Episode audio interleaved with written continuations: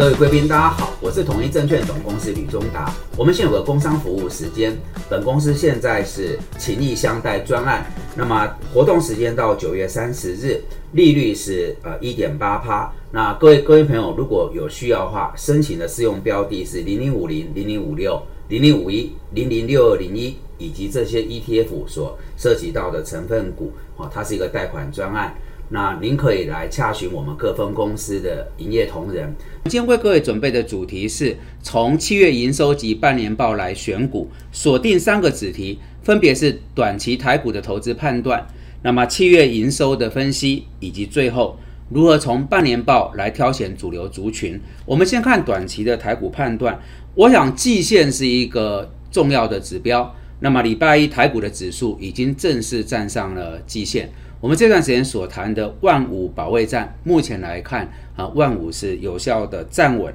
那我想梳理里面的脉络，应该有一个重点，就是上个礼拜美国的这个半导体族群它是收高的，自然就带领了台湾以半导体全值为首哈，这个是一个领头羊。那么再过来像 IC 设计是这段时间在族群里面比较弱势的，但到周一啊表现就相对强势，这当然也是。带动台股上涨的一个原因，那往下则是钢铁哈，钢铁的这个呃表现呢也是相对还不错，所以这是我们目前所看到，至少在短期台股几个主流的族群。那整个大的方向应该是说，我们提过了哈，上半年呃高达四千六百多点的一个下挫，那这个大幅指数的一个下跌，反映的是通膨、升息、俄乌战争各种利空的冲击，那么它造就了大家对呃衰退的一个疑虑哈，日渐的加深，自然反映在呃股价上面。另外一个就是我们一直在谈的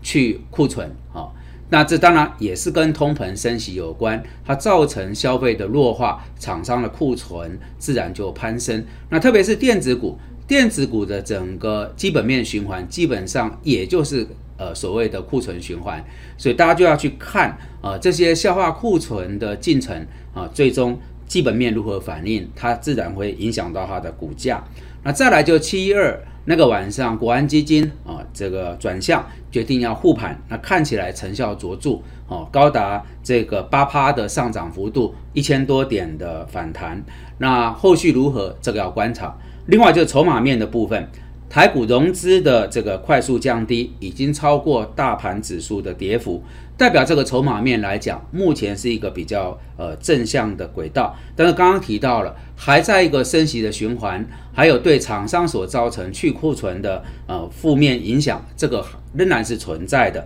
所以我们的建议是，目前没有改变基调，它是一个跌升反弹的局面，短线操作应该是要这个快进快出，那设好停损停利。来确实执行。那股票的挑选，就待会我们要谈的，看七月的营收跟半年报，找有基本面的业者，挑它低本利比，那法人的持股所谓相对偏低，有机会加码的族群啊来做布局。但整体来讲，资金要严控风险，不可照进。好的，我们处理完对于整个短期的判断，我们来看一下在七月营收的一个部分哈。那么加权指数反弹超过了千点。那目前指数已经站上了季线，刚我们提到它是指标，但是有一些个股跟族群，它是站到呃季线，甚至已经趋近于呃这个半年线，这种强势的族群特别要去做追踪。那有哪些族群呢？我帮各位整理一下，大概无外乎以下几个，包含军工，这我们已经讲一段时间。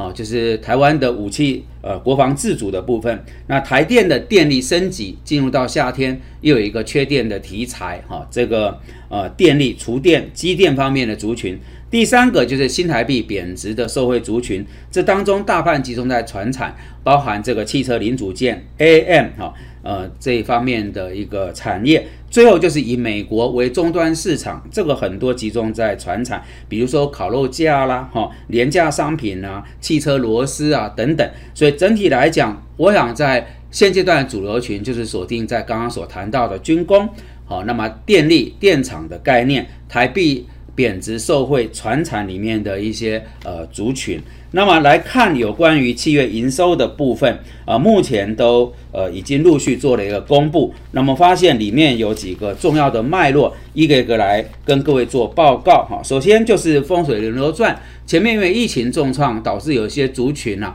它相对是承压。但是随着疫情进入到第三年，我们慢慢的防疫有成，走向正常化。这当中受创最深的旅游、饭店、餐饮啊，呃，现在开始在呃它的报表上面反映。那目前当然回到正常化轨道还有一段的距离，但是最坏的情况已经过去了。我觉得可以追踪，但是要留意，就是有些股票啊，最近股价也反映的比较前面。啊，所以基本面大概是最恶化的过去了，但要看股价在评价上是否合理来做判断。这是有关于旅游、饭店跟餐饮的部分。那第二个当然就是市场过去两年人气指标——货柜航运。那这个部分其实有很大的争议。以马士基、丹麦这个业者全球的龙头，他对景气的看法是反复，所以其实不是那么容易判断。运价是否呃还在一个高峰，还是会随时反转？没有人说得准。好，那我想后面还是得看人气。假设它的本利比仍然被压缩，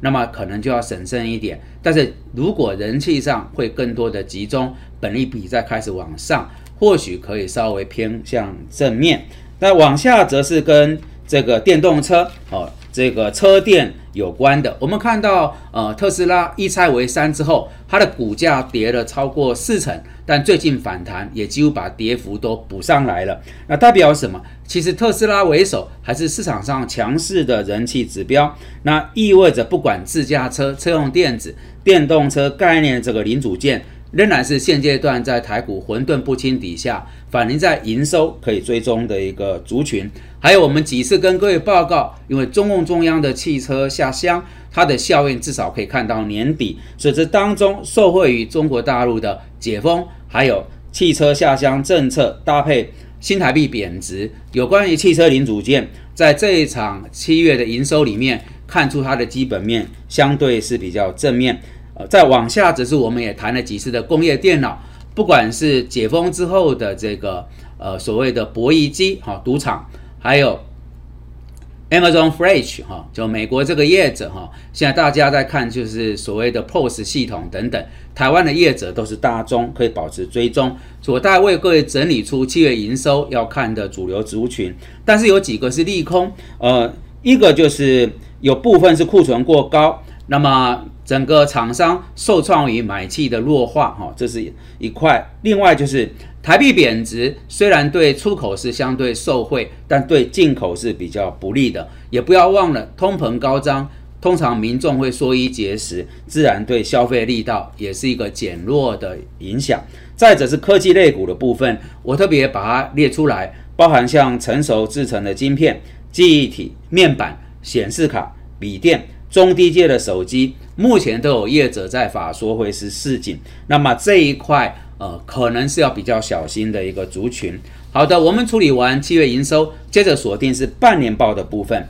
半年报现在公布啊，大概有几个族群值得追踪。就刚才谈到这个货柜航运，那么马士基啊，先是讲八月运价见顶，接着又说运价没有到那么糟，所以其实是他的态度反复。那么以台湾来看，货柜三雄目前是全世界同业里面股价最为弱势的，所以它后续的获利成绩单还有它的股价如何，呃，这个是值得要去做追踪的，是货柜的部分。那么再过来则是网通，我们也用几次频道的时间来做说明。受惠于缺料的缓解，大陆的解封，那么在第二季到半年报，网通的族群都缴出亮眼的成绩，股价整体来讲是相当整齐的。但是就留意有没有一些业者啊，股价涨幅过高啊，半不然整体而言，就半年报来讲，它是相对比较可以留意的一个族群。第三个就是一样，我们重塑的工业电脑，呃，现在来看半年报。它的基本面释出的这些成绩都是不错，哦，股价也是相对比较整齐的一个呃族群，所以我们大概今天为各位呃整理一下，就是以财报为主，包含七月的营收跟半年报，我们发现一个有趣的方向，就是我们所谈是不同的财报角度，可是切到最后，它的结果其实都还蛮一致的哈，就是我们刚刚提到的这个新台币贬值的受惠。那受惠于中共中央的汽车呃下乡哦，工业电脑网通，各位会发现就贯穿了我们过去几个礼拜的一个主题，那么也反映在它刚。呃，这个公布的七月营收跟半年报的成绩上面，好的，以上是我我们 我们为各位所准备的内容。那如果大家觉得这些资讯有助于判断跟操作，敬请帮我们按赞、订阅、分享、开启小铃铛，多加推广。我们也期待统一证券我们这组呃同事所投入的心血，可以陪同大家把投资理财这件事情做得更好、更完美。非常感谢各位的深情参与，也祝福大家。